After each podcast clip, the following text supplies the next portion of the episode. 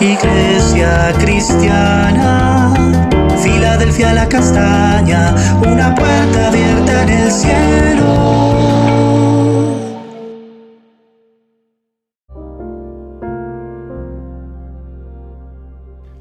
Buen día familia Filadelfia la castaña, Dios te bendiga. Este es el devocional Una puerta abierta en el cielo. El Señor nos regaló este devocional a nuestra hermosa congregación para estudiar juntos, para meditar en la palabra de Dios y lo vamos a hacer en estos momentos. Seguimos estudiando Eclesiastés capítulo 7 y vamos a leer el versículo 20 que en la traducción en lenguaje actual dice, sin embargo, no hay en este mundo nadie tan bueno que siempre haga el bien y nunca peque. En la versión Reina Valera dice, ciertamente no hay hombre justo en la tierra que haga el bien y nunca peque. La forma en que lo expresa la traducción en lenguaje actual y con, el, con sin embargo, utilizando la palabra sin embargo o la frase sin embargo, o la palabra que se utiliza en la Reina Valera ciertamente implica una relación con lo que venimos estudiando anteriormente. Hablando acerca de la sabiduría, hablando acerca de cómo el sabio es, mucho mejor que, la fuerza, o ah, hablando acerca de cómo em, el hombre es em, hipócrita, por decirlo así, cuando intenta hacer ver a los demás como es, pero está mostrando en realidad otra cosa. Esa es como la idea general del hipócrita, ¿no? que el Señor lo expresó de una forma bien interesante cuando hizo el ejemplo de un publicano o un cobrador de impuestos orando y un fariseo. El fariseo oraba en Lucas 18:11 diciendo, estaba de pie, ¿no? Y oraba diciendo, Dios, te doy gracias porque no soy como los demás hombres ellos son ladrones y malvados y engañan a sus esposas con otras mujeres. Tampoco soy como ese cobrador de impuestos. Y claro, después el Señor dice que, el cobrador de impuestos decía, no soy digno, Señor, y se daba golpes de pecho.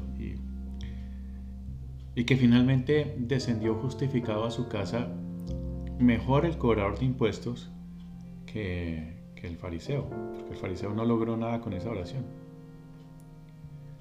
Esto nos lleva a un concepto que se ha estudiado mucho, que es la universalidad del pecado.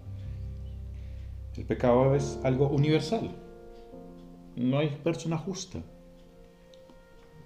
Aunque los salmos nos lo recuerdan, y aquí también en Eclesiastés, en este versículo, hablando de cerca de que no hay, no hay alguien que nunca peque, en Romanos 3.10 hay hay una forma de verlo bien, bien bonita que quiero que la veamos juntos. Dice así, la Biblia nos lo dice, nadie es justo, nadie entiende nada, ni quiere buscar a Dios. Hay una pérdida total de la búsqueda de Dios, hay una pérdida total de, este concepto de búsqueda de Dios. Y ninguna persona lo quiere hacer ya. Incluso entre las personas cristianas que conocemos del Señor, se dificulta el buscarle.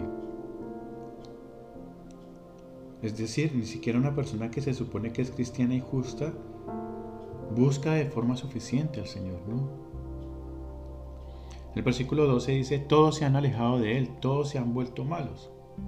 Nadie, absolutamente nadie quiere hacer lo bueno. Y, esto dice, eh, cuando hablamos acerca de nadie, implica que tanto judíos como gentiles, como personas de la iglesia, están incluidos en este grupo. Nadie quiere hacer lo bueno. Nadie. En el versículo 13 dice, solo dicen cosas malas. Solo saben decir mentiras. Esto es algo que sucede en todos los grupos de personas. Todos los grupos de personas solo saben hacer cosas malas y dicen cosas malas y dicen mentiras. Y hablan con su, con, lo que hablan es para hacer daño. Aquí en el versículo 13 dice, hacen tanto daño con sus palabras como una serpiente con, una serpiente con su veneno. Es decir, eh, tiene tanto poder destructivo la palabra universalmente hablando, que hacemos daño, intentamos hacer daño siempre.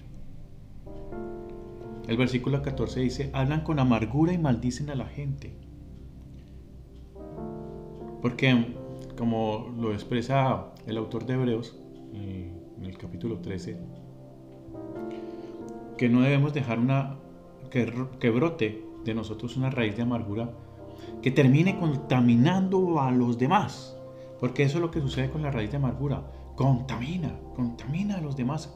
Nos contamina a nosotros y contamina a los que tenemos alrededor nuestro. Como lo dicen este, hablan con amargura y maldicen a la gente. El versículo 15 dice, fácilmente se enojan y matan a cualquiera. Esa es la maldad que está en el corazón del hombre a causa de la naturaleza pecaminosa que, que provino de la caída del hombre, de la humanidad en el Edén. Se enoja fácilmente, el enojo está a la punta de nuestra lengua, en cualquier momento nos enojamos. Importante reconocerlo.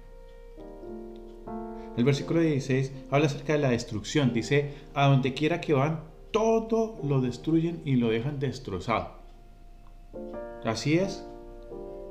Vemos que incluso se está intentando de hacer todo tipo de maniobras para salvar el clima por la contaminación, pero a nadie le importa. O vemos las personas cuando toman un alquiler y dejan de pagar, eh, cuando lo sacan de allí intentan dejar destrozado todo del, puro enojo, del puro enojo. Eh, un ejemplo corriente somos nosotros los cristianos que nos han enseñado tantas cosas acerca del respeto y mentimos o botamos basura a la calle. Y no nos importa. El versículo 17 y el versículo 18 dice que no saben vivir en paz. O sea, eh, para la humanidad completa se le dificulta la paz. No es un ser pacífico. Y no respetan a Dios. Claro, o sea, si todo proviene de allí, si no hay respeto por Dios, pues no hay. No hay ni uno, ni uno que sea justo, que sea bueno. En Romanos 3, 23, ya concluyendo este, este pasaje de Romanos capítulo 3, en Romanos 3, 23 dice, por cuanto todos pecaron y todos pecaron y están destituidos de la gloria de Dios. Y de allí entonces parte el mensaje de salvación. Si todos hemos pecado, personas de la iglesia, personas gentiles, personas judías, es decir, cualquier grupo de personas, si todos hemos pecado y estamos destituidos de la gloria de Dios, la única solución es dirigir nuestra mirada a la cruz del Calvario y creer en lo que el Señor hizo por nosotros y volver entonces a la justificación que proviene de la fe. Oremos. Señor Jesús, gracias por este mensaje en el que nos recuerdas nuestra naturaleza pecaminosa y nos lleva, Señor, de gloria en gloria, Señor, reconociendo, mi Dios, que no podemos hacer nada sin ti, que no podemos crecer sin ti, que no podemos ser salvos sin ti. Ayúdanos en el nombre de Jesús a amarte más, a amarte más, Señor con todo nuestro corazón. Y dejar de lado, Señor, nuestra maldad, nuestra naturaleza pecaminosa, Señor, que tiene que cada día ser más débil a través del fortalecimiento de nuestra naturaleza divina que has puesto, Señor, por tu obra en la cruz en nosotros. En el nombre de Jesús. Amén. Mi amado, mi amada, recuerda que el Señor está haciendo grandes cosas con nosotros y que Filadelfia la Castaña es una puerta abierta en el cielo. Un abrazo muy grande.